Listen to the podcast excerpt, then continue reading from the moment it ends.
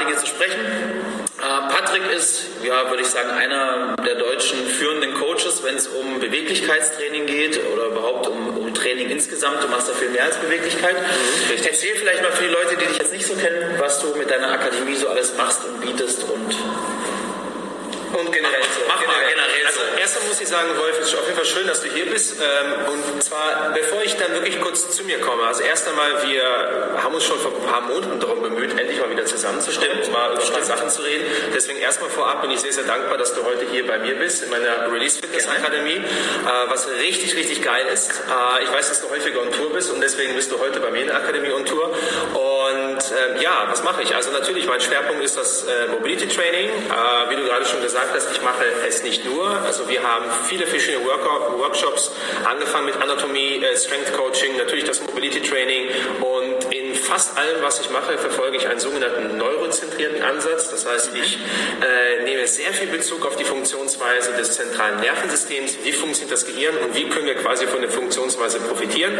Wie können wir Leute schneller machen, besser machen, schmerzfreier, leistungsfähiger und das sozusagen im Einklang des Gehirns, was aber nichts mit Esoterik oder so zu tun hat. Und das implementiere ich natürlich auch in meinem Mobility-Konzept. Ja, das heißt Mobilität, aber auch äh, Schulungen gezielt zum Krafttraining, Krafttraining für Frauen machst du speziell. Richtig, ne? genau, ja. Also breit gefächerte Schulungen, ich muss zu meiner Schande gestehen, ich habe noch nie an einer teilgenommen, wobei ich es schon ein paar Mal vorhatte. Kreuzheben wollte ich mal gerne mitmachen. Ja, okay. Weil ich ja äh, da immer um jeden Input. Aber wir trainieren ja einfach zusammen. Ja, wir- mhm. kriege ich Personal Coaching.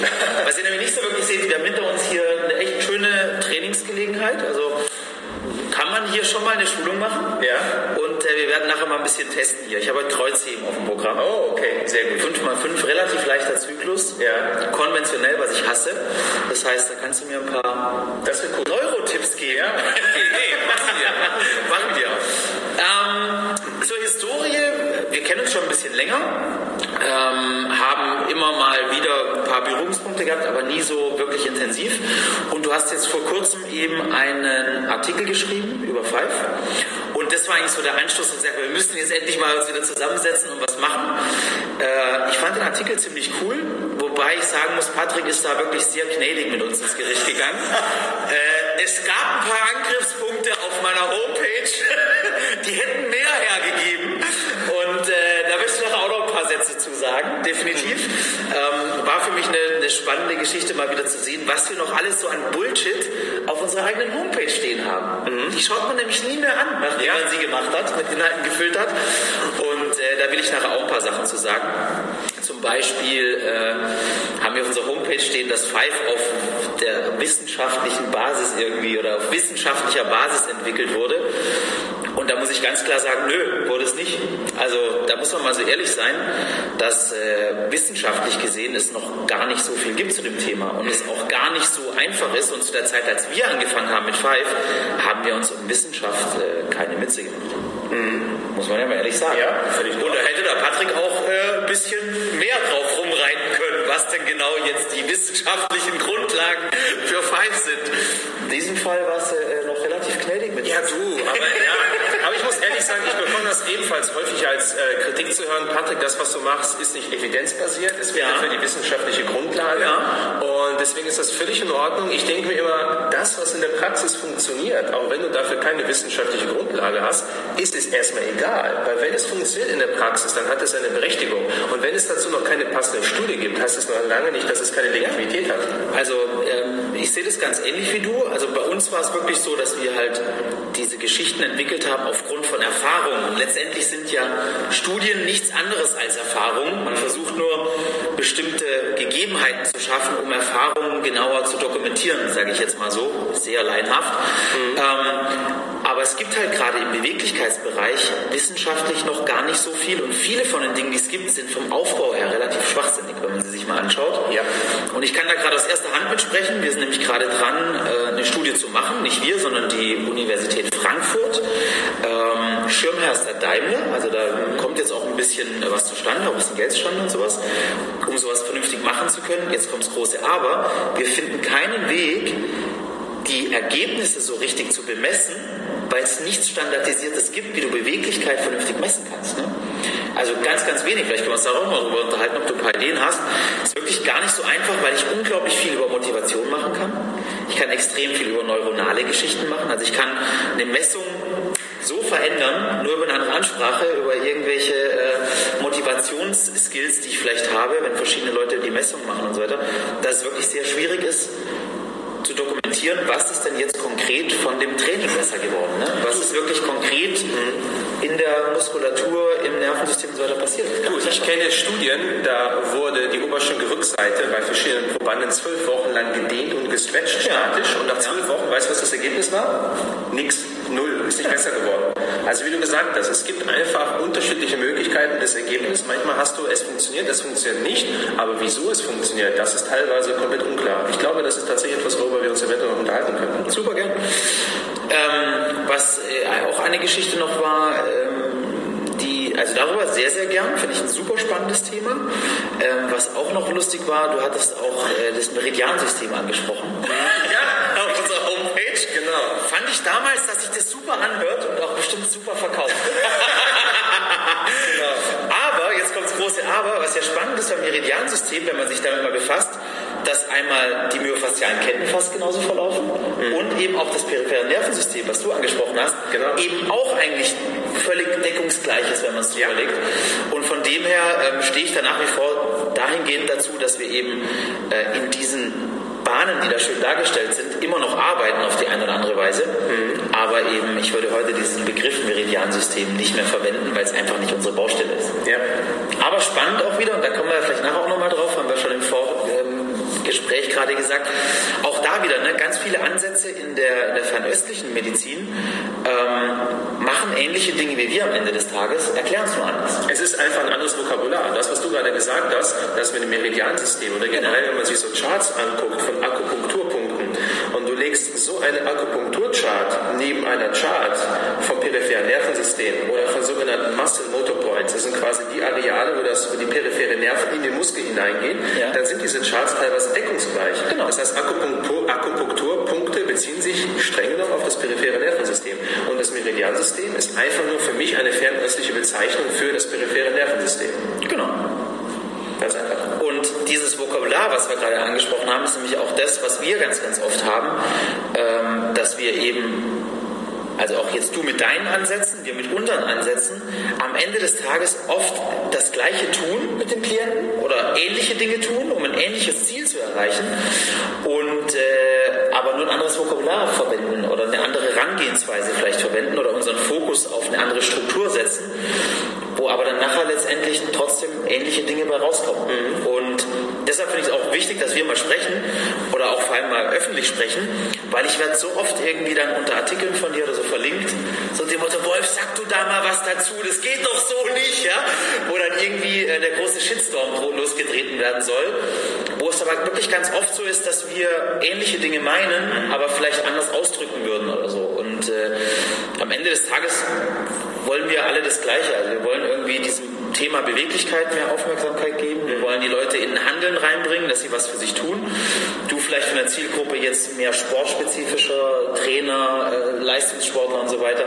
Und wir halt vielleicht ein bisschen mehr die ganz breite Masse. Aber am Ende des Tages geht es uns ja darum, dass die Leute irgendwie besser leben. Ja, selbstverständlich. Ne? Schmerzfreier, gesünder, mobiler und das, was ihnen ja. besser können. Eigentlich müssen wir uns auch mit den Hüftbeugen unterhalten. Unbedingt. Das Eigentlich. war eins, wo ich verlinkt wurde. Ja. Du hast mal äh, geschrieben, äh, warum Hüftbeugerdehnungen keinen Sinn machen oder sowas, mhm. glaube ich. Ja. Aber da fängt es ja schon wieder an. Was ist denn eine Hüftbeugerdehnung? Meinst du isoliert, statisch, äh, in der Kette, aktiv? ne? Das ist ja die Frage. Das, was wir machen, wenn wir jetzt einen Kniestand machen als Beispiel, was ja bei uns so eine wichtige Übung ist, das hat mit einem typischen Hüftbeugerdehnung, was man so nach Definition kennt, wenig zu tun, meiner Meinung nach.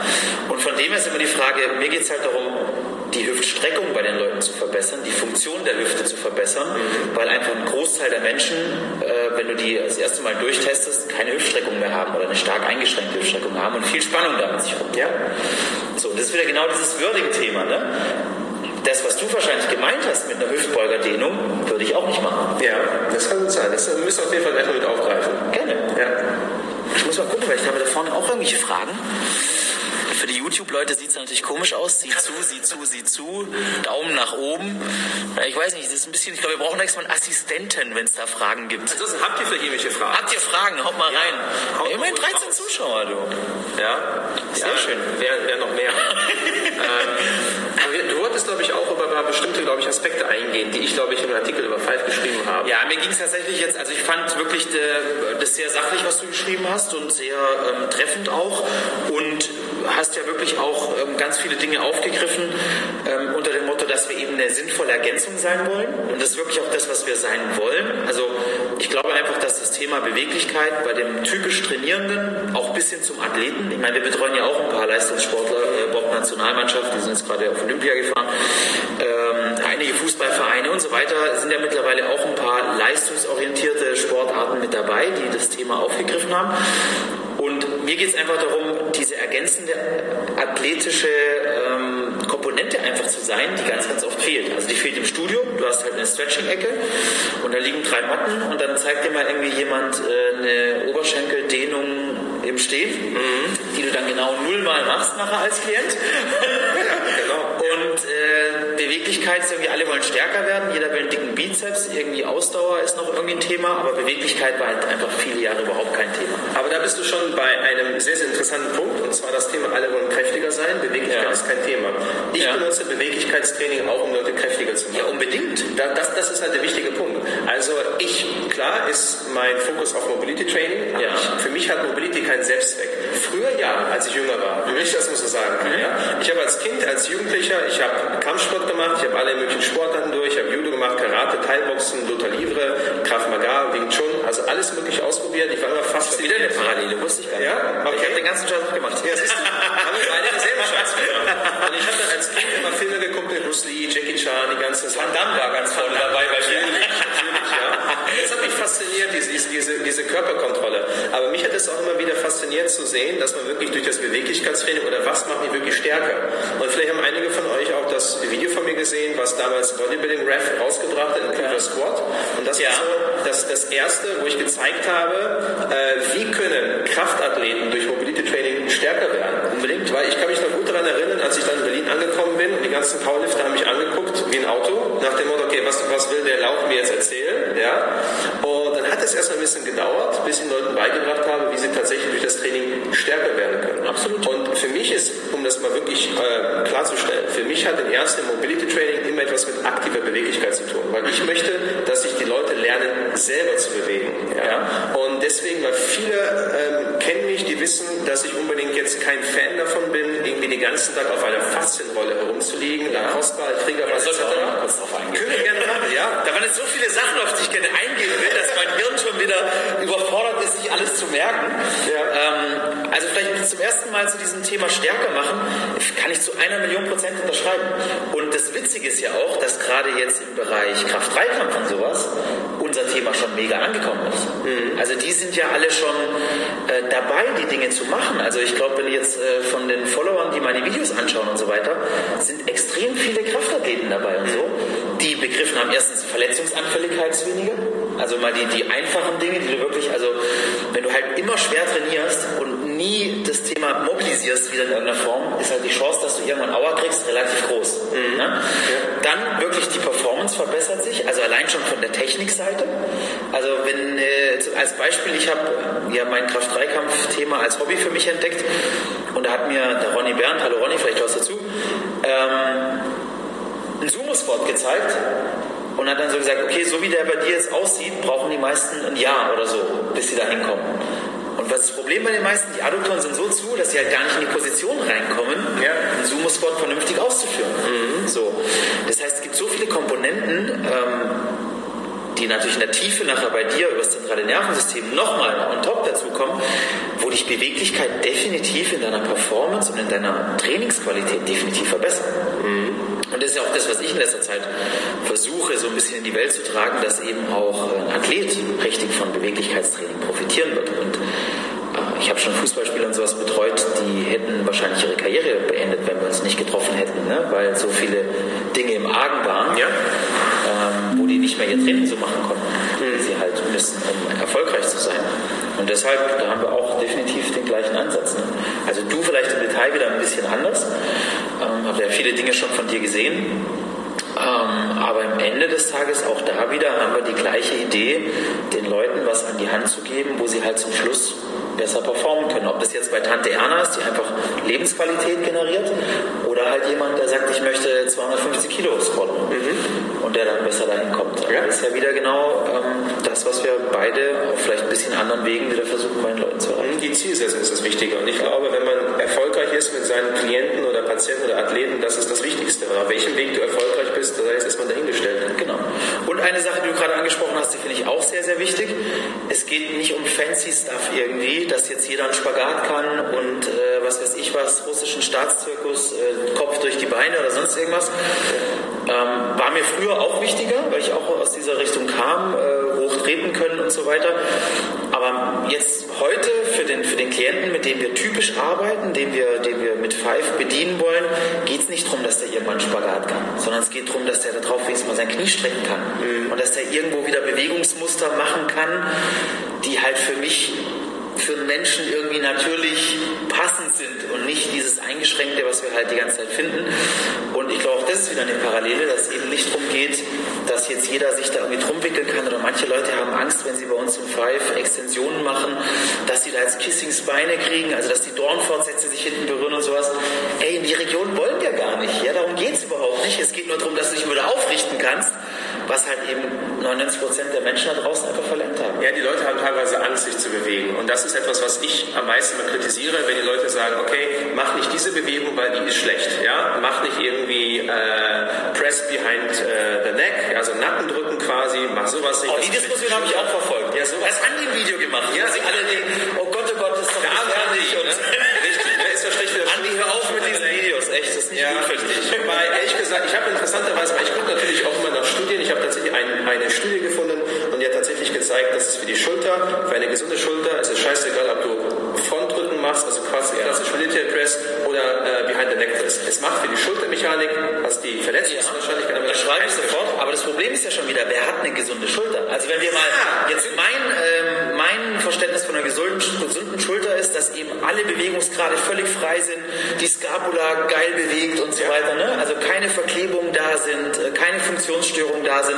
und die Realität sieht halt so aus, dass ein Großteil der Menschen halt schon Protraktionshaltung hat, völlig fest ist im Schultergürtel und so weiter und jetzt steckst so ein in so eine Übung rein, ja. dass der Aua kriegt, dass ja. der äh, eine Enge unterm Schulterdach kriegt, weil es funktionell halt einfach gerade nicht geht, mit einem total verkürzten Pectoralis minor und so weiter. Völlig logisch. Ja, aber, aber deshalb ist ja die Übung nicht scheiße. Richtig, genau. Die das ist ja richtige Scheiße. Die Übung ist gut. Ja. Entweder die Übung passt oder sie passt nicht. Genau. Du hast nicht eine Übung, die per se scheiße ist. Richtig. Und der einfache Weg ist natürlich zu sagen, die Übung ist scheiße und der schwierigere Weg ist vielleicht, den Kunden oder den Klienten mal dahin zu bringen, dass die Übung wieder gut ist. Ja? Und das ist halt eigentlich immer unser Ansatz. Und deshalb sagen wir auch immer diesen Spruch, der vielleicht auch ein bisschen allgemein ist, Mobilität vor Stabilität, dass ich halt erstmal einen in diese Mobilität reinbringen muss, dass er dann wieder die Stabilität aufbringen kann, einen Overhead-Spot oder sowas zu machen. Ja. Aber da haben wir eben über Jahre, wir ja weniger, aber die Fitnessbranche über Jahre Übungen verteufelt mhm. und schlecht geredet und nur noch halbe Range of Motion und bloß nicht und ja nicht und nö, nö, nö anstatt die Leute mal wieder in eine vernünftige Funktion zu bringen, dass sie diese althergebrachten, überaus funktionellen und guten Übungen wieder machen zu können. Ja, das stimmt. Äh, interessant, wo du gerade gesagt hast, Mobilität vor Stabilität. Mittlerweile, ich habe das früher auch gesagt, ja. mittlerweile, es ist immer schwierig, das ein bisschen modellartig darzustellen. Ich sage sogar häufiger Stabilität vor Mobilität, beziehungsweise ich... Endlich haben wir Streitpunkt. Man muss es ausdifferenzieren. Grundsätzlich, jetzt kann man natürlich denken, Moment, der Patrick ist spezialisiert auf Mobility, der sagt aber zuerst Stabilität. Aber ich, ja. ich, ich äh, mach mal ein Beispiel. Beispiel, das was Stuart McGill, Professor Stuart McGill, eigentlich so der renommierteste Wilberson-Spezialist, äh, der hat mal gesagt, proximale Stabilität führt zu distaler Mobilität, beziehungsweise Proximal Stability leads to distal mobility. Was bedeutet? Wir müssen den Leuten vielleicht ganz kurz proximal erklären. Okay, also einfach, einfach ausgedrückt. Weil sonst hören nur noch die Physios zu und alle anderen gehen jetzt gerade. Ja, ganz, ganz einfach. Also Stuart McGill, der renommierte Wirbelsäulenspezialist, hat gesagt, man muss in erster Linie dafür sorgen, dass deine Wirbelsäule stabilisiert wird. Mhm. Interessanterweise auch nochmal ein Zitat von Kelly Starrett, Spine First, also die Wirbelsäule an erster Stelle. Mhm. Das heißt, wenn deine Wirbelsäule stabilisiert wird, führt das automatisch zu mehr Mobilität in den Extremitäten. Aus folgendem Grund. Eine stabilisierte Wirbelsäule, das heißt vor allem in Bezug auf eine reaktive Stabilität. Also reaktive Stabilität, muss ich vorstellen, ich werfe den Ball zu, extrem wichtige Unterscheidung, ja. Du fängst den Ball auf, dann hast du eine reaktive Core-Kontraktion. Das heißt, dein Core spannt an, reaktiv, damit du nicht kollabierst. Ja? Oder auch beim, beim Gehen. Allein beim Gehen hast du schon eine Aktivität vom Transversus, also vor jedem Schritt ist der Transversus aktiv, die Wirbelsäule zu stabilisieren. Das ist quasi eine Art primitive, also in fundamentalen Bewegungsmuster abgespeicherte muskuläre Kontraktion, die du hast. Ja? Das heißt, für jede Bewegung brauchst du eine Core-Stabilität. Okay. Und das hat halt den Grund, dass unser, hier wieder der Bezug zum zentralen Nervensystem, weil das eine reflektorische Aktivierung ist, um die Wirbelsäule zu schützen. Und erst wenn diese Wirbelsäule geschützt ist durch diese reaktive Stabilität, das heißt durch die Kontraktion der Muskulatur, hast auch eine gewisse Mobilität, also eine gewisse, gewisse Bewegungsamplitude für deine Extremitäten. Mhm. Und ich mache häufig Bewegungstests, wo ich den Leuten zeige, okay, die legen sich flach auf den Boden hin, ich mache so ein Active Straight Leg Race, das heißt einfach eine Rückenlage, gestrecktes Bein anheben, aktiv und wenn der Bauch dabei entspannt ist, ja, dann kriegst du das Bein weniger hoch, weniger hoch gestreckt, als wenn du eine reaktive Core-Stabilität hast. Da nimmt automatisch die Beckenbeweglichkeit zu. Okay. Und diese, diese reaktive Stabilität, die dann zu einer verbesserten Mobilität führt, das ist eine Art reflektorischer Mechanismus, den wir quasi auch über das zentrale Nervensystem abgespeichert haben. Und deswegen, natürlich ist es wichtig, du musst erstmal bestimmte Freiheitsgrade in Gelenken erzeugen können, um darauf Stabilität und Kraft aufbauen zu können. Ja. Aber Stabilität und Mobilität sind für das zentrale Nervensystem eigentlich dasselbe. Es ist kein großer Unterschied. Ja, es sind vor allem äh, Dinge, die ständig Wechselspiel haben. Genau, ja, es ist ständig, eine Interaktion. Äh, also du bist stabil, sondern im Idealfall kannst du halt beides abdecken, dann ja. ist der Körper halt reaktiv braucht. Was vielleicht auch wichtig ist als Ergänzung, und ich glaube, da ähm, ich, was du gesagt hast, diese Stabilität der Wirbelsäule bei einem Gehen oder so ist halt kein Stock. Ne? Das ja. ist halt keine äh, Stabilität, wie sich manche Rückenschulleiter Stabilität vorstellen oder auch eben manche Core Stability Fanatiker, sondern es ist halt eine Stabilität äh, in der Bewegung, in der Dynamik drin. Also du weißt, was ich meine. Ne? Also wenn ja. ich halt gehe, ist es ja nicht total steif, das System, sondern es ist halt immer da reaktiv am Stabilisieren, wo ich das Punktum Fixum auch brauche, um halt eben ein vernünftiges Gangbild hinzukriegen mhm. und, so und so weiter. Und äh, da bin ich bei dir. Und das ist auch immer so eine, so eine Geschichte, äh, wo man, also wie man so, ein, so einen Ausdruck wie jetzt Mobilität vor Stabilität dann auch sieht. Also was ich damit meine, ist im Endeffekt ein einfaches Beispiel. Ein Gewichtheber, der ein schweres Gewicht über Kopf heben möchte, wird dazu nie in der Lage sein, solange er nicht die Mobilität in der Schulter hat und im restlichen Körper hat. Also wenn Overhead Squat mal versucht hat, ohne Mobilität bekommt ihr das Gewicht nicht dahin, wo es sein muss, um es stabilisieren, stabilisieren zu können. Das heißt, du wirst dann immer an der Mobilität scheitern, irgendwie die Stabilität aufzubringen. Das ist das, was ich damit meine. Ähm, das Beispiel, was du jetzt gemacht hast, ging ja da deutlich tiefer jetzt nochmal. Ja. Aber eben sind es im Endeffekt zwei verschiedene Themen auch letztendlich, die wir ja. mit dem gleichen Ausdruck irgendwie belegen. Das Richtig. ist dann auch wieder eine so dieser, dieser Geschichten, wo dann ähm, Missverständnisse auftauchen können, wo wir aber eigentlich, glaube ich, größtenteils das Gleiche machen. Mhm. Nee, du hast recht. Also ehrlich gesagt, ich kenne auch noch ein ganz gutes Beispiel, was zu deiner Definition passt. Und zwar gibt es eine Übung, äh, die nennt sich Press and Snatch. Press and Snatch ist eine Übung, wo du in die Kniebeuge gehst, du hast den Langhantel auf den Schultern, mhm. du greifst also in einen breiten Griff. Hat echt Andi auch noch was im Video gemacht? Richtig, genau. Aber Andi, was ist los mit dir? Andi, du hast die Übung falsch benannt. Ja? Press in Snatch und nicht Press in Squat. Also, äh, habe ich schon mich mit anderen unterhalten. Jedenfalls, Andi macht so ein Video. Jedenfalls, du hast halt die Langhantel im Immer diese Influencer. Ja. Du hast halt die Langhantel äh, im Snatch Grip und dann ja. aus der Nacken drückst du die hoch in die Overhead Press Position. Aber du bleibst halt unten in der Squat Position. Ja. Und dafür, das ist natürlich eine Bewegung, oder ja, das ist natürlich eine Bewegung, wo du halt auch sehr viel Mobilität brauchst. Ja. Und ich habe mir früher mal den Spaß gemacht, wo ich dann Athleten genommen habe, die im Strict Press, also im stehenden Military Press, wo du von vorne drückst, extrem die bei weitem extrem stark waren, viel kräftiger als ich. Und dann habe ich gesagt, weißt du was, komm, wir machen eine Challenge. Wir gehen beide in die Squat-Position, nehmen beide den Snatch Grip, machen die Übung, wir gucken, wer mehr, wer mehr Gewicht aus dem Nacken in der Squat-Position drücken kann. Und obwohl Erstathleten kräftiger waren als ich, habe ich mehr gedrückt. Und wieso? Aus dem Grund, was du gerade gesagt hast, weil ich einfach mobiler war. Genau. Das heißt einfach, dass du das Gewicht in die Position gebracht hast, wo du auch stark warst und die kriegst gar nicht. Richtig, die, die haben versucht quasi in den Kopf hineinzudrücken und bei mir ging die Langhantel richtig straight Richtung Decke, ja. weil ich eine bessere Mobilität hatte. Und die hat mir im Endeffekt zu mehr Kraft verholfen. Genau. Ja. Das ist ja auch das, was wir vorhin schon angesprochen haben, was eben in der Athletik ganz oft eine Rolle spielt. Also wenn ich halt eine bessere Bewegungsform hinkriege, ist halt der Output oft auch viel besser. Ja, Effizienz, das ist das, was wichtig ist. Genau. Also für mich ist, weil du vorhin auch äh, Powerlifting angesprochen hast oder dass du viele Athleten hast aus dem Powerlifting oder aus dem Kraftbereich hier zuschauen, für mich so zwei wichtige Punkte oder ein wichtiger Punkt, worin unterscheidet sich klassisches Fitnesstraining, also wenn du jetzt auf Körperkomposition aus bist, auf gut aussehen Krafttraining oder Sport. Das habe ich aufgegeben übrigens. Diesen gut aussehen Part habe ich abgehakt. Aber wenn du, wenn du halt Krafttraining siehst im klassischen Sinne, also Powerlifting, Strongman und Sport, da geht es immer um Effizienz. Genau. Wenn es darum geht, gut auszusehen, fit zu sein, kannst du eigentlich sagen, da geht es um ineffizient. Weil wenn du deinen Körper immer wieder schockst, immer wieder neu reizt, ja, dann baust du Fett ab, dann baust du Muskulatur auf. Wenn du aber gut werden möchtest im Bankdrücken, dann musst du effizient drücken. Mhm. Und das, das ist der wichtige Punkt. Genau wie du gerade gesagt hast. Also es geht darum, dass eine Bewegung effizient ist. Je effizienter eine Bewegung, desto besser bist du auch. Genau. Und äh, da hattest du auch mal was geschrieben, das ist schon eine ganze Weile her, was ich auch sehr passend fand zu dem Thema, wo du halt gesagt hast, Kraft ist eine Fähigkeit. Ja, also nicht nur rein, also man sieht es ja oft, dass dann eben Powerlifter verhältnismäßig teilweise gar nicht so brutal aussehen, mhm. jetzt der Bodybuilder aus den genannten Punkten, die du gerade gesagt hast, sondern eben zum Teil ein bisschen harmloser aussehen, aber unglaubliche Kraft haben. Mhm. Und da sind wir genau bei dem Punkt, es geht nicht nur um die reine Muskelmasse, sondern wie steuere ich die an, wie viele Fasern kann ich aktivieren, wie effizient bin ich, wie, ne? diese ganzen Dinge, die dann nachher die größere Rolle spielen, wie stark ich letztendlich in meinem Output bin. Ja, das ist auch interessant, weil äh, ich muss jetzt mal kurz mal ein bisschen ausholen, eigentlich gar nicht so weit, aber die Definition von Kraft, ja, wenn du anguckst, das Kraft ist gleich der anatomische Muskelquerschnitt mal Spannung. Das heißt also, wenn du zwar wenig Muskeln hast, aber in der Lage bist, eine hohe muskuläre Spannung aufzubauen, bist du trotzdem kräftiger. Oder du hast viele Athleten, die sind halt vom anatomischen Querschnitt her, das heißt, die sind, haben viel Muskelmasse, die kriegen aber nicht viel Spannung hin. Das heißt, wenn du halt viel Muskelmasse hast und viel Spannung aufbauen kannst, dann bist du natürlich kräftiger, ja, könnte man sagen. Aber du kannst quasi mangelnde Masse mit sehr viel Spannung kompensieren.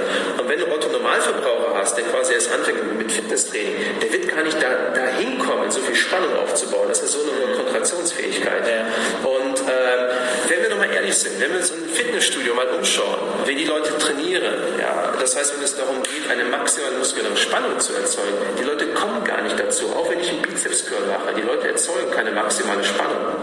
Und unter anderem deswegen nicht, jetzt wieder den äh, Schwenk zum Mobility Training, weil sie nicht in der Full Range of Motion trainieren. Genau. Soll ich dir mal ein Beispiel zeigen? Mach mal. Mach mal ein Beispiel. Okay.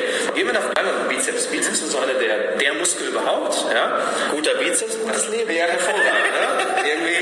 Ja. Bizeps. Curls, Curls for the Girls. Genau. Ähm, also, gehen wir davon aus. Klassischer Bizeps-Curl. Ich mache einen einarmigen Curl. Ja, ganz normale Flexionsbewegung. Okay, so curlen die meisten, um den Bizeps schön groß und dick zu machen. So ist aber die Frage, erzeuge ich dadurch eine maximale Spannung? Und ich bin der Auffassung, du erzeugst eine maximale Spannung dann, wenn du die komplette Bewegungsamplitude trainierst. Mhm. So, wie sieht die komplette Bewegungsamplitude beim Muskel aus, beim Bizeps? Okay? Deswegen jetzt gerne für euch, die es nicht wissen. Also, der Bizeps Brachi, der beugt einmal den Arm. Ja? Das ist ein Punkt.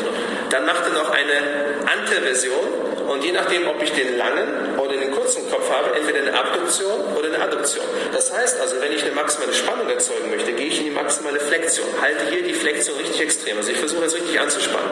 Gehe dann noch in die Anteversion, gehe dann noch in die Adduktion und gehe dann noch in die Supination. Jetzt spüre ich, also mein Muskel, der ist kurz vorm Platzen. Und ich habe noch nicht mal, oh, der krampft wirklich. Und ich habe noch nicht mal eine Kurzhand, das krampfte wirklich. Und ich habe noch nicht mal eine Kurzhand in der Hand. Ja? Äh, Seht die Übung ist nichts, wenn es Ja. SZ-Curl muss reichen. Worauf ich einfach hinaus möchte ist, du kannst unter die Prinzipien von Mobility Training, was in dem Fall bedeutet, welche Funktion hat der Muskel, du trainierst den Muskel über die komplette Bewegungsamplitude, erzeugst du mehr Spannung und bist automatisch kräftiger. Ja. Ja. Und was ergänzend noch dazu kommt, meiner Meinung nach, ist natürlich auch das Zusammenspiel von funktionellen Ketten dann auch wieder. Ne? Also ob ich einen Muskel nur isoliert betrachte und in zudem vielleicht sogar sehr stark sein kann. Also du hast da schon so Bodybuilder oder so, die dann ähm, auf einer Beinpresse oder so extrem stark sind, aber tu sie in Halfback rein, dann wird es eng. Ne? Ja.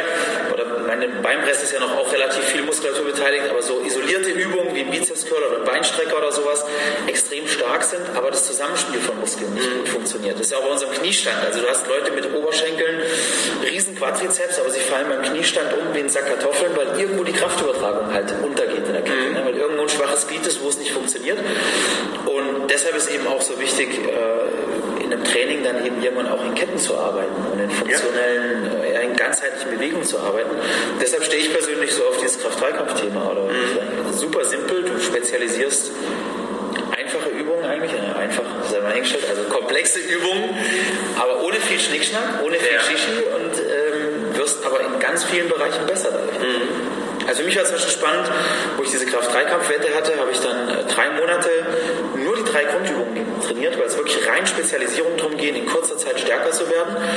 Und habe dann nach, nach dem Wettkampf, nach drei Monaten zum ersten Mal wieder Klimmzüge gemacht. War viel schwerer, war ein fettes Schwein mit irgendwie 96 Kilo. Ja, jetzt habe ich gerade 83. Das Ja, ich ist hab ja gehört, ja. Der Otter hat mehr Klimmzüge geschafft als vorher, obwohl ich seit vier Monaten keine Klimmzüge gemacht habe. Ja. Das heißt, allein durchs Kreuzheben, durch das schwere Heben und die Ansteuerung des Rückens ist mein Latt und alles, was dazugehört, stärker geworden bei Klimmzügen, obwohl ich keine Klimmzüge gemacht habe. Ja. Das ist einfach so Das ist immer schon ein Transfereffekt, den man hat. Genau, ne? also schon sehr, sehr spannend und ähm, dementsprechend ja, kann man das nicht immer so einfach sehen, alles, was man manchmal vielleicht sehen wollen würde.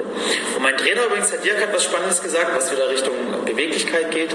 Also erstens, als er angefangen hat, mich zu trainieren und mir einen Kraft-3-Kampfplan geschrieben hat, hat er mir gesagt, du musst jeden Tag Mobility machen. Dann habe ich gesagt, Alter, wem erzählst du das? Ich bin Mr. Five, ja, ich mach, wenn ich nicht mehr dann und so.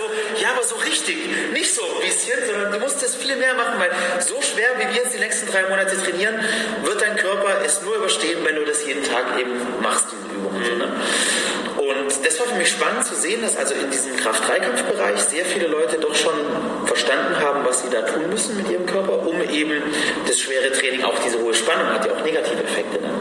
Wenn ich meinen Muskel extrem anspannen kann und ihn nie entspanne wieder dazwischen, kann das natürlich irgendwann auch mal auern.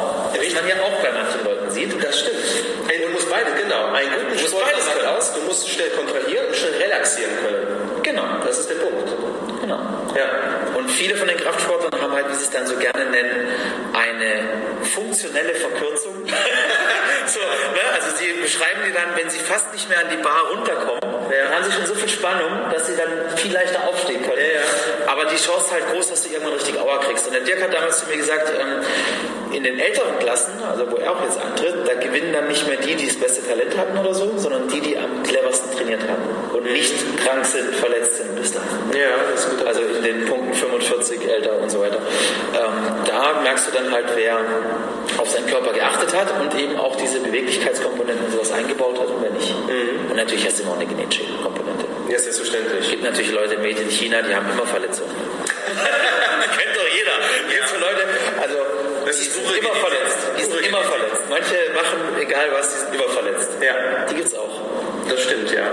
So, sind wir ziemlich abgedriftet. Was ja. wir? Du, wir haben eigentlich verschiedene Punkte ähm, angesprochen. Also, ähm, Du hast vorhin einen Haufen spannendes Zeug äh, dabei. Also wir sind jetzt auf einiges eingegangen. äh, ich meine, du wolltest dich eventuell noch über Rollen unterhalten. Faszinierende Ja. Triggerbälle. Ja, tatsächlich. Ich glaube auch, dass wir da vorneweg, bin jetzt gleich mal gespannt. Ähm, ich weiß, dass du manchmal schon dich dann negativ geäußert hast, wobei negativ das falsche Wort ist. Aber ich glaube auch da, dass wir wieder sehr ähnlich sind von unserer Denkweise. Weil für mich ist Faszienrollen, ähm, Black Holes und Triggerbälle und all so ein Kram ein geiles Werkzeug, aber nur in Verbindung mit Mustern, die danach kommen. Also, wenn ich jetzt ich jemanden, wenn ich jemanden nur rollen lasse, also es gibt ja diese Spezialisten, die dann irgendwie drei Stunden jeden Tag ihren äh, Traktus ausrollen und sowas, und ich aber danach nicht über ein Bewegungsmuster den Strukturen zeige, wie es anders sein soll, dann wird es immer wieder in die alte Spannung zurückgehen. So. Da bin ich schon mal bei dir. Also ich hatte dann ein Beispiel, vielleicht ganz kurze Story dazu.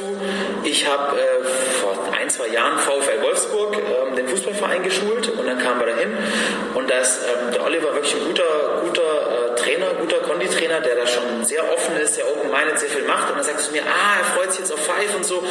Ähm, Sie rollen schon seit einem Jahr wie die Wilden, halbe Stunde vorm Training, halbe Stunde nach dem Training und super und so. Und dann habe ich so gedacht, da müssten die ja relativ beweglich sein irgendwie. Und und habe die ersten Spieler in Five reingeklemmt und die waren halt genauso steif wie jeden anderen Fußballer, den ich je gesehen habe. Die Moral der Geschichte, das hat denen zwar geholfen irgendwie von der Regeneration, die sind vielleicht ein bisschen lockerer aufs äh, Feld gegangen irgendwie durch das Rollen, äh, haben halt Spannung mal kurzfristig rausgenommen, aber nachhaltig sind sie durch allein das Rollen nicht wirklich beweglicher geworden. Und das ist auch das, was ich in der Praxis immer erlebe. Es ist für mich halt ein Tool, jemandem einen schnelleren Zugang zu einem Bewegungsmuster zu geben. Mhm. Also jemand hat eine Schwierigkeit, Beispiel, sich in die Extension zu bewegen, im Hip drin oder im Kniestand und dann rolle ich mit dem die Beine aus, gebe vielleicht mal ein bisschen äh, einen faszialen Reiz irgendwie im Iliacusbereich, Beckenbereich, Bauchbereich und gehe wieder in die Übung rein und der kann die Übung besser zulassen. Hat sofort eine größere Range of Motion, fühlt sich in der Bewegung vielleicht ein bisschen besser und in der Kombination wird er dann auch nachhaltig besser. Aber Rollen für sich alleine sehe ich auch als nicht besonders effektiv. Also die Sache ist die, ich kann Ihnen mal sagen, wie ich das Rollen sehe. Also erstmal, ja, ich gebe dir recht. Also alleine wird es nicht funktionieren, als Ergänzung ist es doch relativ gut. Also erstmal die Frage ist, was passiert überhaupt beim Rollen? Das, was ich nicht mag, ist, dass Leute sagen, okay, wenn ich jetzt auf der Faszienrolle liege, dann wird sich meine Faszienstruktur verändern. Das ist etwas... Glaube ich auch nicht. Ja, das ist... Auch wenn mich manche von den Black Walls jetzt vielleicht hassen, glaube ich auch nicht. Das ja, aber sich alles über Das sagt auch Dr. Schleib ebenfalls. Er sagt auch nicht, dass sich die Struktur verändert. Ja? Das also die Faszienstruktur dauert halt eine gewisse Zeit, genau. bis sie sich verändert verändern. Und das, was aber passiert, also ich betrachte das Rollen wirklich eher auf einer Rezeptorebene. Ja. Einfach deswegen, das heißt, wenn, wenn wir rollen, wenn wir halt eine Kompression ausführen, ob das Flossing ist oder wirklich mit der, mit der Black Roll oder mit dem Triggerball, dann haben wir immer eine Aktivierung der Mechanorezeptoren. Und diese, diese Rezeptorleistung, auch da wieder, sorry, wenn ich das nochmal erwähne, aber bringt ein Signal an das zentrale Nervensystem. 100%. Und die bewirkt ebenfalls eine Tonusregulierung. Das heißt also, wenn das Gehirn bestimmte Signale über die Rezeptoren empfängt, dann kann es sein, dass der Tonus quasi zum Beispiel runtergeht, dass der Muskel sich entspannt. Ja? Genau. Ähm, und das ist dann dieser initiale Effekt, den wir haben. Aber ob wir das über eine Rolle erreichen, über andere Tools, über Massage, über Vibration, Radiotherapie, es ist völlig egal. Es müssen nur die Rezeptoren richtig angesteuert werden. Genau. Ähm, deswegen bin ich bei dir. Man kann, ob man jetzt eine Blackwell benutzt oder andere Sachen, man muss aber immer aktive Bewegungsmuster danach draufsetzen. Genau. Ja? Das heißt, im Prinzip ist es, ähm, das hat mal Dr. Eric Kopp von, von Z-Health, der hat das mal rübergebracht und der hat das gesagt, eingedeutscht Sensorik vor Motorik.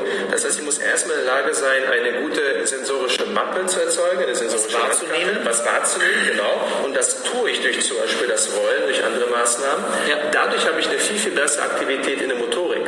Ja?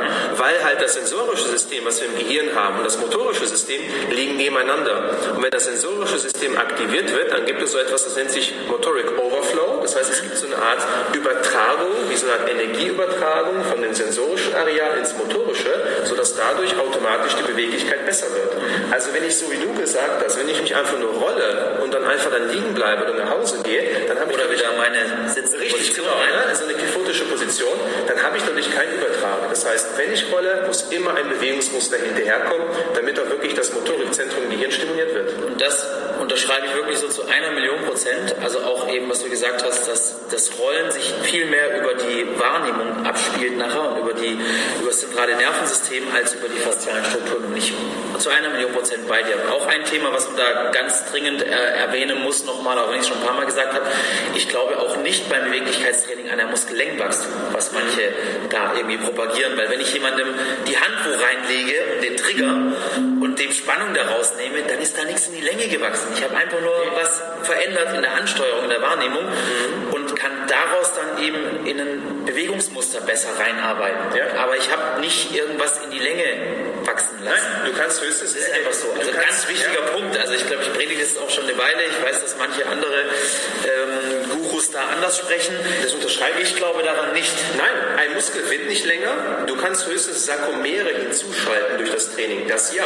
Das bedeutet aber nicht, aber dass der Muskel länger wird. Ein Muskel kann nicht. Du lernst wieder loszulassen in erster Linie. Ja. Was du vorhin gesagt hast. Ne? Also ganz viele Menschen, auch viele Athleten haben verlernt, in manchen Strukturen loszulassen. Also die können einfach nicht mehr loslassen. Mhm. Was ja auch dafür spricht, ist äh, die Geschichte, dass in äh, Narkose die Leute dann, wenn du die also völlig lahmlegst, das ist ja auch die Geschichten vom OP-Tisch plötzlich wieder völlig beweglich sind, obwohl sie wach völlig steif sind. Ne? Ja, ja, natürlich. Das heißt, sobald ich die Ansteuerung komplett kille und der Muskel für sich alleine äh, total gelähmt ist, dann funktioniert er plötzlich wieder in die Länge. Das heißt, diese rein strukturellen Geschichten spielen sicher die untergeordnete Rolle. Ja, du hast halt einfach den Schutzreflex. Deswegen unsere Beweglichkeit, die wir aktuell, aktuell haben, ist immer in erster Abhängigkeit von einem gewissen Schutzreflex, der dafür sorgt, dass wir uns einfach nicht verletzen.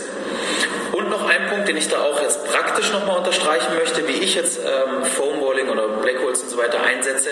Mir geht es auch oft gar nicht so viel ums Rollen, sondern eher mal auf Bereichen drauf zu bleiben, dass auch der Körper Zeit hat zu reagieren. Mhm. Also ich benutze so ein äh, Tool wie unsere Triggerwand oder ein Faszienball oder was auch immer, eigentlich mehr wie eine, wie eine myofasziale Behandlung, also wie eine, wie eine Triggerbehandlung, dass ich wirklich mal auf einem schmerzhaften Punkt drauf bleibe, bis der gefühlt nachlässt, bis ich wirklich einen Effekt habe. Ja? ja. Weil das Rollen selber ist oft so, gerade dieses aktivierende Rollen oder wie es einem dann so ähm, auch propagiert wird, das ist so schnell, dass der Körper oft gar nicht adäquat reagieren kann. Und dann ist der Effekt viel schlechter, meiner Meinung nach, auf das Bewegungsmuster nachher, wie wenn ich mir Zeit lasse und eben mal wo gezielt drauf gehe. Interessanterweise bist du eigentlich dadurch wieder auf Rezeptorebene. Ja, ja, unbedingt, weil, unbedingt. Weil, möchte ich sein, ja, möchte ich sein. Ja, ja. Es gibt, ja, ja. Das auch wissen. Es, weil es nicht rüberkam, ja. Nein, ich nur deswegen, weil du hast gesagt, so dieses ist Reinfühlen, dieses Reinarbeiten, was viele auch nicht wissen im Bereich der Mechanorezeptoren. Okay, also viele Wörter wissen, also Rezeptoren, ne? Ich hau mich, aua, tut weh, ich spüre es. Rezeptor, ja, Schmerzrezeptoren. Mechanorezeptoren sind diejenigen, die quasi auf einen mechanischen Druck reagieren und das halt als Signal an das Gen weiter übertragen. Und bei den Mechanorezeptoren gibt es halt langsam und schnell adaptierende Rezeptoren. Muss ihr so vorstellen, ja? Wenn ich jetzt quasi mit dem Daumen hier kräftig meinen Unterarm reindrücke, anfangs merke ich, okay, das ist unangenehm, es tut weh, ja? Aber das ist erst auch die Signalien und Mechanorezeptoren. Und irgendwann, vielleicht nach einer Minute, merke ich, okay, ich spüre den Druck viel, viel weniger. Das bedeutet einfach, dass das sind dann langsam adaptierende Mechanorezeptoren und irgendwann gewöhnen sich die Rezeptoren an den konstanten Druck, ja, sodass das Gehirn das Gefühl hat, okay, ich spüre das gar nicht mehr. Und das ist das, was du meintest, okay, ich lege mich drauf auf eine Rolle, merke, es ist unangenehm und irgendwann, obwohl der Druck gleich bleibt, merkst du das irgendwann diesen Druck gar nicht mehr. Und das bedeutet einfach, weil die Rezeptoren sich irgendwann an den Druck gewöhnen. Ja, und wahrscheinlich, also glaube ich zumindest auch, weil halt dann das System auch ein Stück weit Spannung abgibt. Genau, das auch, ja. Und diese Spannung abgeben, dieses spannungsregulierende, tonusregulierende, was du in dem Moment hast, kannst du halt nachher nutzen, besser in der Bewegung reinzukommen. Also das Einfachste, was ihr alle kennt, äh, rollt euch die Füße aus, macht Sandwich vorher und nachher, du hast sofort mehr Bewegung, fühlt ja. sich weicher an, macht nur ein Bein, spürst den Unterschied auch sofort. Das heißt, da passiert einfach sofort was über die Rezeptoren, was sofort eine bessere Bewegung gibt. Und wenn ich das eben sehr oft kombiniere, meiner Meinung nach, dass ich eben, also beide Effekte sind ja ein Stück weit wieder reversibel. Also wenn ich jetzt das einmal mache und dann wieder drei Tage nicht, dann werde ich wieder schlechter sein, möglicherweise. Wenn ich aber sehr oft eben über die Mechanorezeptoren einen Reiz setze, über die Bewegungsmuster einen Reiz setze und das regelmäßig mache, ist eben die Chance groß, dass meine Beweglichkeit nachhaltig auch besser wird. So Was ich immer pflegen muss, natürlich, ja, also wenn ich dann mich ins Bett lege und nichts mehr mache, wird es natürlich auch wieder schlechter werden. Mhm. Aber ich kann davon sehr lange, sehr nachhaltig profitieren, wenn ich das eben regelmäßig mache. Und so sehe ich eben diese Werkzeuge auch vernünftig einzusetzen. Also gezielt Bereiche, wo ich schlecht bewegen kann, wo ich viel Spannung drin habe, anzugehen mit dem Werkzeug, Blackhole, Ball, was auch immer, ähm, und dann eben in die Bewegungsmuster reinzugehen, um es nachhaltig zu machen. Um ja. es irgendwie zu konservieren, wollen wir es mal so nennen, vielleicht ja. ein Stück weit. Und dann wird ein Schuh draus für mich. Und das ist auch das, wo ich eben auf dieses Werkzeug nicht verzichten möchte. Was man dafür nimmt, ist völlig egal. Kann so einen Stein verbauen. Selbstverständlich, natürlich. Also habe ich sogar Golfbälle und alles Mögliche, völlig egal. Wie heißen die Dinge, Lachsbälle in der Küche? Wie heißen die Dinge, die es noch Nudelholz, Nudelholz, genau. Ja, sorry, es hört sich so an, als ob ich nie in der Küche bin. Aber ich koche gerne. Geht alles. trotzdem Nudelholz vergessen. Vielleicht sollten wir mal Nudelhölzer bei Five produzieren. Wäre nicht schlecht, oder? Die verkaufen. Ja. Okay, aus, aus schönem Holz aus dem Schwarzwald. Genau. Dann könnt ihr euch die Oberschenkel mitrollen. ja, wieso nicht? Und die wirken viel besser, weil die teurer sind. Ja. Was hat man denn noch? Ähm, wir hatten vorhin mal noch darüber diskutiert, was vielleicht auch ein, ein Thema ist, ähm, verschiedene Gedankenmodelle. Meine, vielleicht kam das jetzt schon ein bisschen raus. Ich weiß nicht, ob das für die Zuhörer immer so greifbar ist. Wir springen natürlich viel und so, aber im Endeffekt haben wir jetzt über ganz viele Themen gesprochen, wo vielleicht viele draußen denken, wir denken komplett unterschiedlich, haben vielleicht draußen manchmal ein bisschen anderes Wording, ein bisschen andere Herangehensweise, andere Gedankenkonstrukte, wie wir Dinge erklären. Aber ganz, ganz oft sind wir halt trotzdem irgendwo auf einer Wellenlänge mit den Dingen, die wir letztendlich machen und erreichen wollen. Und vorhin hatten wir noch ein Thema, vielleicht können wir darüber auch noch ein bisschen sprechen, ähm, dass du dich eben mehr in dem Konstrukt Nerven aufhältst, mal als ja. Überbegriff, ne? und wir eben immer mehr so in diesem myofaszialen Modell irgendwie denken, also Muskelfaszien irgendwo, wobei wir jetzt gerade schon gemerkt haben, dass sehr oft äh, ich auch im vielleicht nur nicht so stark kommuniziere wie du. Ja. Ähm, und wir haben den Fall zum Beispiel oft, dass wir halt äh, bei Schulungen darüber diskutieren mit Teilnehmern bei einem Spagat, was wir machen, also den Schlitten vorne wegschieben und wir dann auch gezielt eben die Zehen Richtung Gesicht ziehen dann nochmal und so. Ob das denn jetzt eine Nervendehnung ist oder ob es eben eine myofasziale Dehnung ist. Und da haben wir schon gemerkt vorhin, da bist du auch eher beim Nerv und ich eben mehr äh, bei der myofaszialen Kette. Und alle Erklärungsmodelle, die wir uns jetzt gegenseitig in den Kopf geworfen haben, konnten wir so gegenseitig mehr oder weniger irgendwie uns entkräften oder schönreden zumindest. Ähm, und das spiegelt halt auch wieder so das wieder. Ne? Mhm. Also wie würdest du das erklären, wenn du jetzt einen Spagat machst, Zehen ranziehst und es zieht bis vorne rein, richtig dieser stechende, brennende Schmerz, ähm, dann würdest du das beim Nerv sehen, ne? Ich will es tatsächlich beim Nerven sehen, vor allem wenn ich in die, eine Ausstrahlung die Zehen hinein habe. Im Prinzip, äh, streng genommen, könntest du Folgendes machen. Also du weißt ja ganz genau, wenn du jetzt also eine Nervendehnung hast, je nachdem, welche Fußposition du hast, ja. ja sind das halt unterschiedliche Nerven, weil wie einige vielleicht von euch nicht wissen, der Ischiasnerv ab der Kniekehle, der splittet sich halt auf. Und das heißt, je nachdem, welche Nervenfasern quasi Verläufe du hast, geht es halt mehr in die kleinen Zehen oder mehr Richtung großen Zehen. Das gleiche gilt auch für die Hände. Ja? Also ebenfalls, manche merken vielleicht, die Nackenprobleme haben, hör mal, irgendwie mein, mein Daumen, mein Zeigefinger kribbelt oder mein kleiner Finger kribbelt und das sind halt unterschiedliche Nerven, die halt betroffen sind. Ja, glaube ich, was gefragt. Erzähl mal weiter, ich versuche mal nur zu lesen. Ja, und äh, das gleiche gilt natürlich ebenfalls, wenn ich jetzt in so eine Split-Position gehe, so Spagatposition, ich merke plötzlich, mal, mein kleiner Zeh. Der will ja auf. EMS und sowas. Andi, wir sprechen heute nicht über EMS. Das führt wieder nur zu Beef. das Training aus der Steckdose lassen wir heute. Also für mich ist immer so ein, so ein Kribbeln immer der beste Indikator, das ist eine Nervendehnung. Also wenn jemand wirklich davon ausgehen möchte, okay, ist es wirklich die Myofaszie oder ist es der Nerv, da würde ich jetzt mal ganz provokant sein und sagen, okay, geh stärker in die Dehnung hinein und warte so lange, bis es unangenehm ist. Und dann gucken wir, ob es irgendwo anfängt zu kribbeln und du eventuell sogar eine Ausfallerscheinung hast. Denn wenn du einen Nerv zu sehr reizt, dann kann es halt sein, dass du halt sensorische Probleme bekommst. Es gibt ja, du, du hast ja, es gibt ja, du hast ja im peripheren Nervensystem, du hast ja die, die Nerven haben ja eine Sensorik. Aber da war gerade die Frage, oh je, oh je. Ja, ja, die ist halt schon wieder weg. Das Problem kann ich hier scrollen. Oh ja, warte mal. Ja, mal. Ah, hier, ich setze den Reiz durch Elektrostimulation, mach lieber EMS-Geräte. Ach so, der Tilo. Tilo, geh aus meinem Ding raus, echt. Jedenfalls, der ist nicht ernst zu nehmen, Andi, sorry. Der ist völlig kaputt, der Typ. Die Nerven haben eine sensorische und eine motorische Komponente. Ja? Das heißt, die sensorische Komponente kannst du messen über sogenannte Hautdermatome. Das sind Areale, um das du einfach so Empfindlichkeitstests machen kannst. Ja. Also du kannst schon bestimmen, ob eher der Nerv gedehnt wird oder ob es eher wirklich die Myofaszie ist. Ja. Das geht schon, auch je nachdem, in welche Position du den Körper bringst. Ja, ich bin halt nach wie vor skeptisch, weil aus meiner Erfahrung eben auch teilweise wirklich über, über Störungen von Muskelketten du auch alle möglichen Missempfindungen auslösen kannst. Also ich mache dir ein Beispiel, du triggerst zum Beispiel jemandem am, am Gluteus ein gutes Stück oberhalb vom Ischias, wo er entspringt, ne? also für euch alle Ischias geht unterhalb vom Piriformis raus und du triggerst weiter oben und trotzdem sagen die Leute, boah, jetzt strahlst bis runter in die Füße, ne? wo eigentlich, sagen wir mal, aus meinem Verständnis keine direkter Nerv da ist, den ich jetzt so abdrücken kann, dass er so eine weite Missempfindung auslöst. Mhm. Oder auch ähm, in Richtung Finger, was du gerade angesprochen hast. Du arbeitest zum Beispiel manchmal bei den Leuten am Infraspinatus oder am Subscapularis, mhm. Ähm, wo du auch jetzt keine direkte Nervenverbindung hast, weil der Plexus einfach woanders durchgeht und trotzdem hast du Missempfindung ganz krass bis in die Finger. Ich weiß nicht, ob du das mal erlebt hast, so beim, beim Arbeiten mit den Leuten. Also deshalb, ich tue mich da immer ein bisschen schwer mit dem Schwarz-Weiß. Also bestimmt liegt die Wahrheit irgendwo in der Mitte.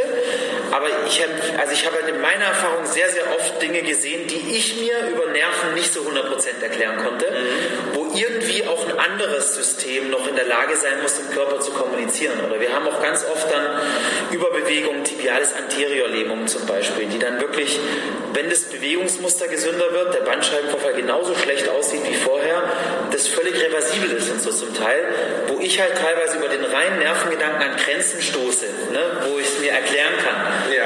Vielleicht sind es einfach nur dann Grenzen, die ich mir mache, wo ich es mir nicht erklären kann. Mhm. Das heißt noch lange nicht, dass es immer der Wahrheit entspricht. Aber ich habe eben für mich sehr oft die Erfahrung gemacht, dass fern von Nerven auch noch sehr viele Missempfindungen gibt und sehr viele oder auch so Oberschenkel-Missempfindungen, äh, so diese, diese eingeschlafenen Gefühle am Oberschenkel, ne?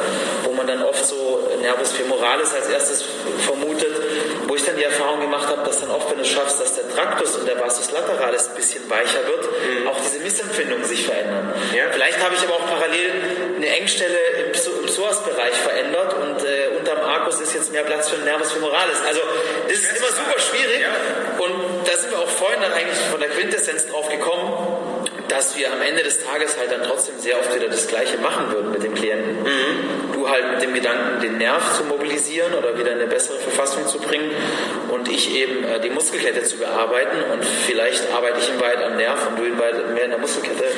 Weiß, ich weiß es nicht. Natürlich. Äh, ähm, was aber wichtig ist, mir ist noch nie ein Nerv abgerissen, weil die Hardcore-Leute ja. unter den Nervenleuten, nicht du, die erzählen dir dann wirklich, wenn so ein Slum-Test oder so ein, äh, wie heißt der, was du, wirst du vorhin genannt, den äh, Wise Leg? Äh, Active Straight Leg Race. Ja, ja ist wenn, wenn, ähnlich, aber ähnlich, ne? Ja. Ähm, wenn der positiv getestet ist und du dehnst dann mit dem die Rückseite, wie auch immer, dann hast du die Gefahr, dass der Ischias abreißt. Und ich kann dir versprechen, ich hätte viele Ischias-Nerven auf dem Gewissen. Ähm, das passiert nicht und meine Erfahrung ist im Leben, dass sich definitiv der Zustand der Leute verbessert, wenn sie sich besser mobilisieren.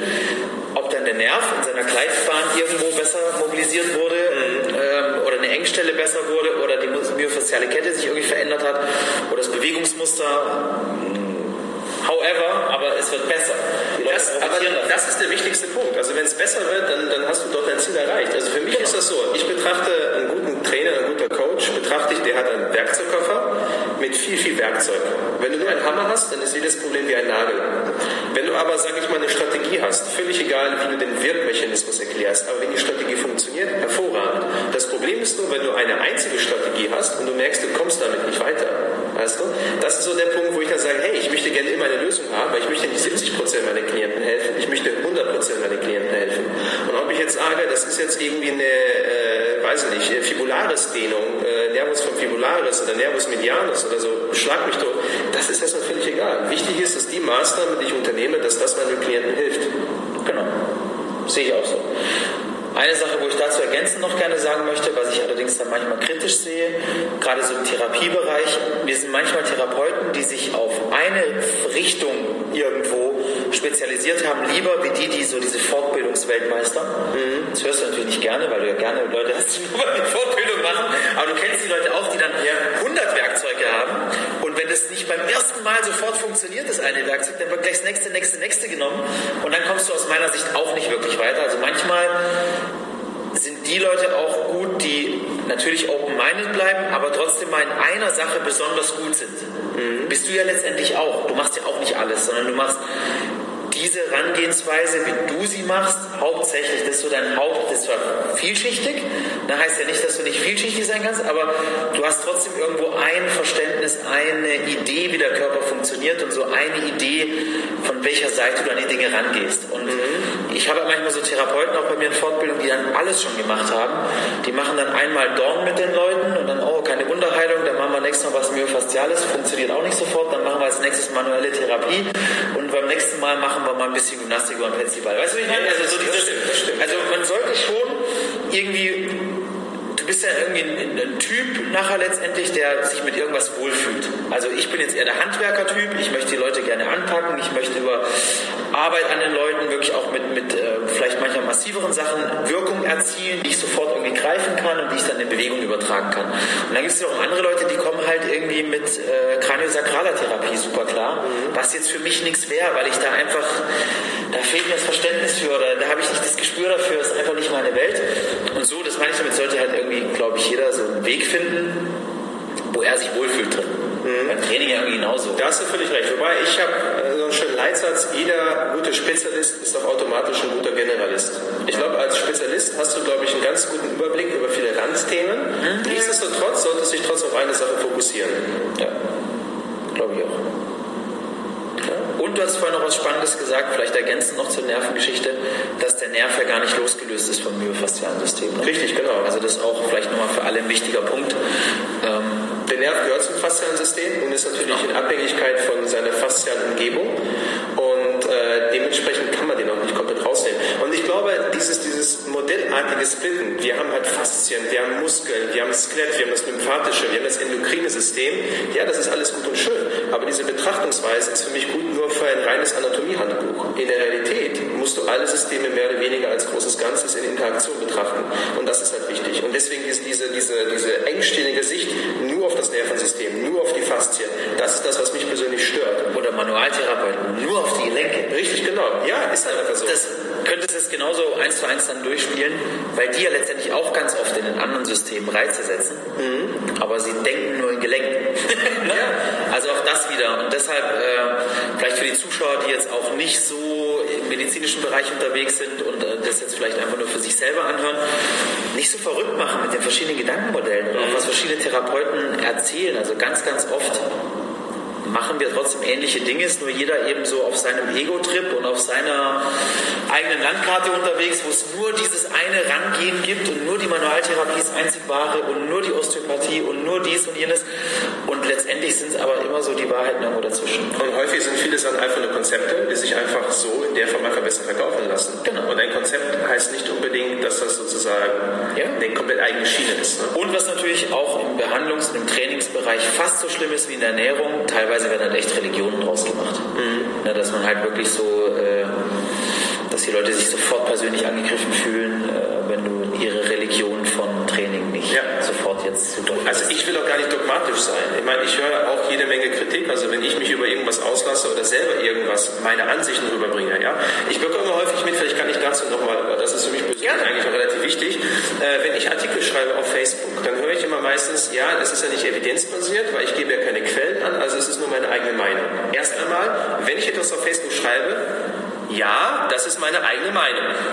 Ja, weil das sind die Sachen, die ich in der Praxis verwende. Das ist meine persönliche Erfahrung und das bringe ich dann rüber. Wenn Leute sagen, das ist nicht evidenzbasiert, das interessiert mich nicht, ehrlich gesagt, ey, so what, dann lies einfach andere Beiträge. Das ist für mich völlig in Ordnung.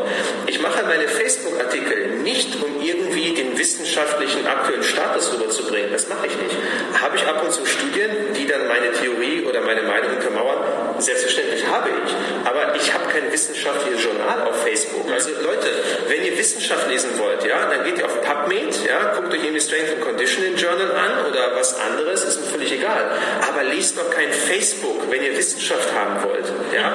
Also ich habe mich mal mit einer Wissenschaftsjournalistin unterhalten, die ebenfalls Posts macht auf Facebook. Die gibt ihre Quellen niemals an. Die sagt, Moment, Facebook, das ist doch keine Studie. Facebook, das ist doch, ja, das ist einfach Facebook. Und man muss dann so ein bisschen die Kirche im Dorf lassen. Ja? Deswegen, natürlich ist das meine persönliche Meinung. Also Leute, wenn ihr Wissenschaft haben wollt, dann liest euch wissenschaftliche Fachjournale durch, aber nicht zwingend Facebook. Ich weiß, es gibt viele Kollegen, die machen das, die zeigen Studien, die wollen den aktuellen Stand zeigen, aber das, was ich zeigen möchte, ist meine persönliche Erfahrung und wie ich mein Konzept vertrete. Das ist meine Intention. Ja, und ich meine, ich habe es vorhin schon mal erwähnt, da muss man vielleicht auch noch mal ganz kurz darauf eingehen.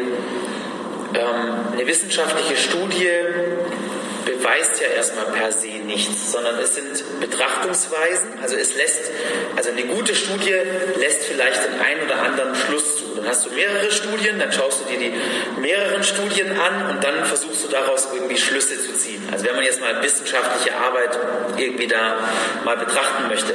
Aber es ist nicht so, oder was ganz, ganz oft gemacht wird, man nimmt dann so ein Bruchstück aus irgendeiner Studie raus und sagt dann, so ist es jetzt. Ja. äh, machen wir mal ein Beispiel aus der Praxis vielleicht. Ähm, ist mehr oder weniger wissenschaftlich erwiesen, dass bei der Ernährung, ob du fett oder dünn wirst, nur rein die Kalorienbilanz zählt.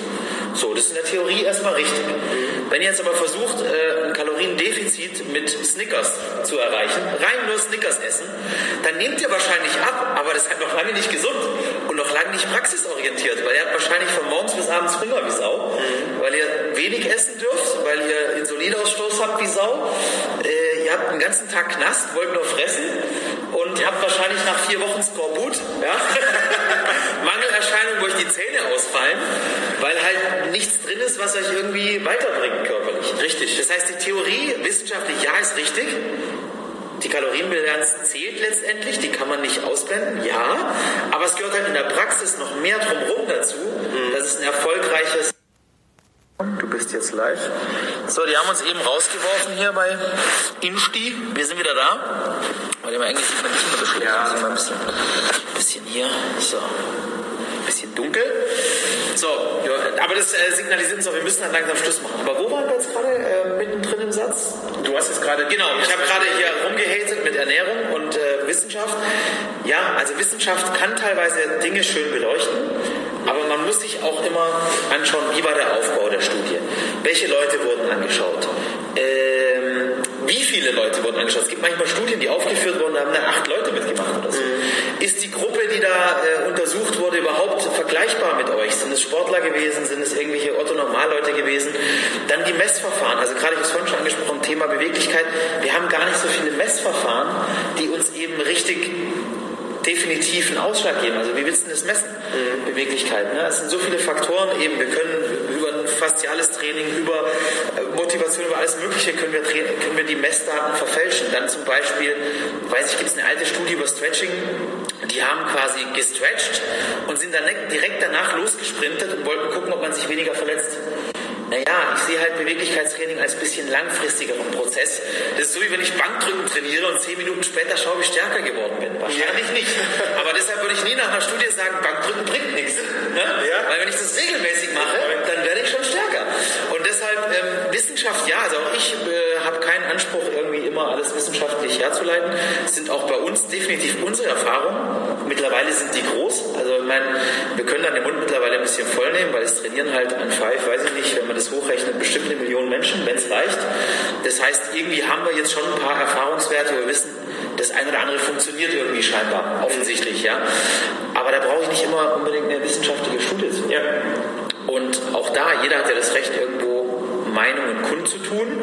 Und sind wir auch mal ehrlich, auch ich provoziere natürlich manchmal auch ganz bewusst in irgendwelchen Videos oder so, weil ich natürlich auch ein bisschen Reaktion, ein bisschen Reibung haben will. Das macht ja auch das ganze Thema spannend und lustig, dass irgendwie auch dieses Thema überhaupt mal ins Bewusstsein reinkommt. Solange man natürlich auf der vernünftigen Ebene mit der Richtig, richtig. Ja. ja. Also, weil das ist, was mich am meisten aufregt, dass ich teilweise äh, Leute Kommentare unter meinen Beiträgen setze, wo ich einfach sage, das hat mit Höflichkeit nichts mehr zu tun. Also bitte, wenn ihr Sachen kritisieren wollt auf den sozialen Medien, dann beachtet immer, soziale Medien sind keine anonyme Stelle, um irgendwelchen Shitstorm loszuwerden. Also dann bitte sachlich kommunizieren, man darf gerne kritisieren, aber in einfach einem vernünftigen Tonfall. Das ist etwas, was mir persönlich sehr wichtig ist. Ja, würde ich auch gerne so haben wollen. In der Realität natürlich nicht immer gegeben.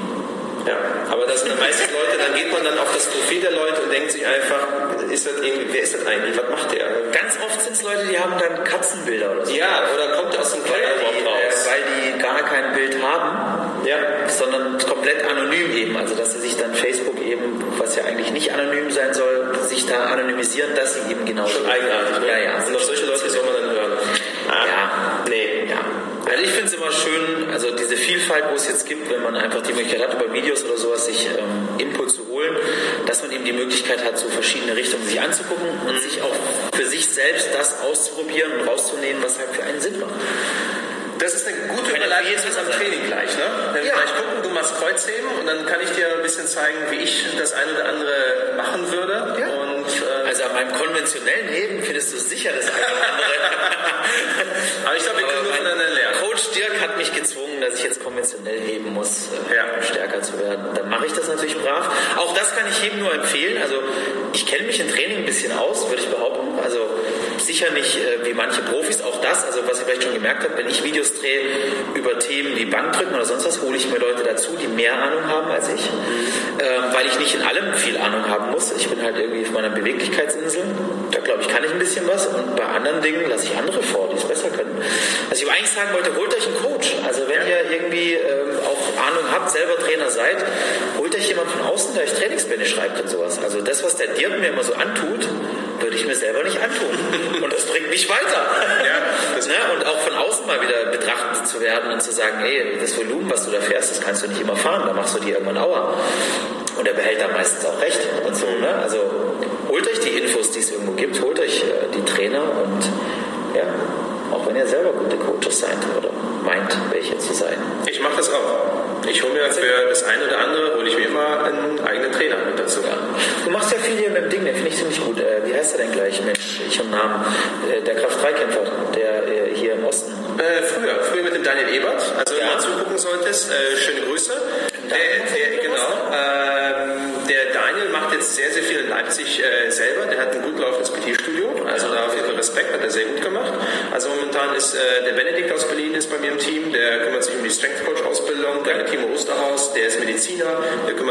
Medizinischen Themen. Also ich bin gerade dabei, noch das Team zu erweitern, ähm, weil wir natürlich im Wachsen sind und deswegen es kommt noch viel auf uns zu. Und also Also wer sich für das Thema Mobility interessiert, im Juni kommt mein Mobility-Handbuch raus. Also da bin ich mal sehr, sehr gespannt. Auch ein neurozentrierter Ansatz.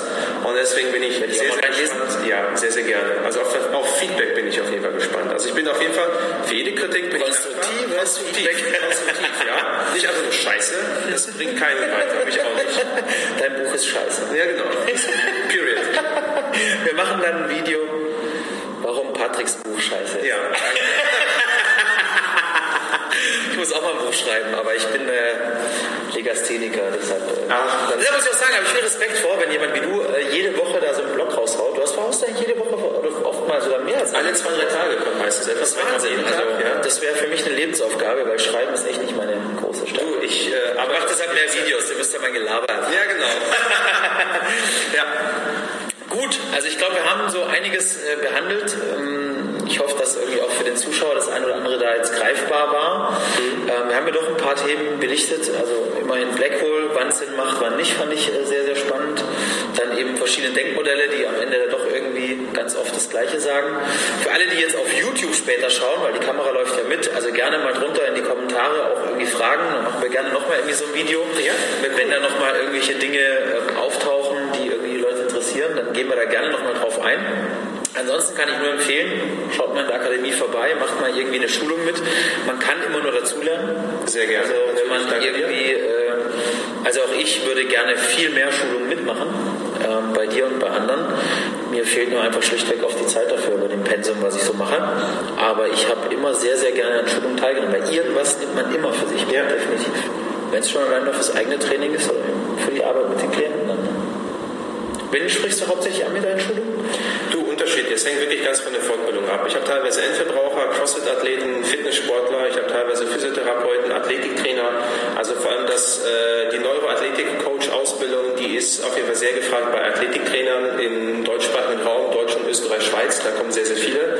Mobility natürlich sehr viele Crossfit-Athleten. Also es hängt wirklich ganz stark vom Schwerpunkt ab. Ja. Crossfit-Athleten hatte ich auch schon einige in den Fingern. Ja. Wir haben auch mal lustige Hours. Ja. das stimmt. Toast to Bar ist nicht immer nur gesund, wenn man das exzessiv macht. Cool, dann würde ich sagen, ähm, wir finishen einfach mal jetzt hier ja. an der Stelle. Eine Menge besprochen. Vielen Dank für deine Zeit. Ja, danke dir. Schön, dass du da warst und wir trainieren jetzt auf jeden Fall. Wir noch. trainieren jetzt eine Runde. Vielleicht filmen wir das eine oder andere von mhm. unserem erbärmlichen Training. Äh, mein Training ist nicht erbärmlich. Meins schon manchmal. ich kann dir sagen, bei was so eine dumme 13 Kilo abnehmen, da bleibt so einiges auf der Strecke. Ja, also Ralfi, falls du reinschaust, deine Chancen standen nie besser. Wir werden ja unsere Wette wiederholen bald. Okay. In diesem Sinne, liebe Grüße hier aus. Wir sind hier in Niederkassel. Niederkassel. Zwischen Bonn und Köln. Da muss man unbedingt mal hin. Aber Bonn und Köln, genau in der Mitte. äh, und äh, ja, danke fürs Zuschauen. Sowas sagt man eigentlich nicht mehr, ne? Danke fürs Zuschauen. Ja. Du bist ein bisschen älter. Ja, ja. DZF-Generation. Ja, das haben die immer gesagt. Danke fürs, was haben die mir bei, bei Wetten das noch so gesagt? Ich habe beim Abschluss keine Ahnung. Ich gucke zu wenig Fernsehen. Also, ich hoffe, ihr hattet ein bisschen Spaß beim Zuschauen. Schreibt mal drunter, ob wir sowas öfter machen sollen. Öfter mal so Podcasts, längere Sachen, mhm. Diskussionen und so weiter. Ich freue mich auf Feedback. Patrick auch. Liked mal seine Seite und so weiter und so fort. Und äh, macht vielleicht mal eine Stunde. Ja, vielen Dank. In diesem Sinne, tschüssi und bis bald. Tschüss. So, jetzt müssen wir das Ding ausmachen.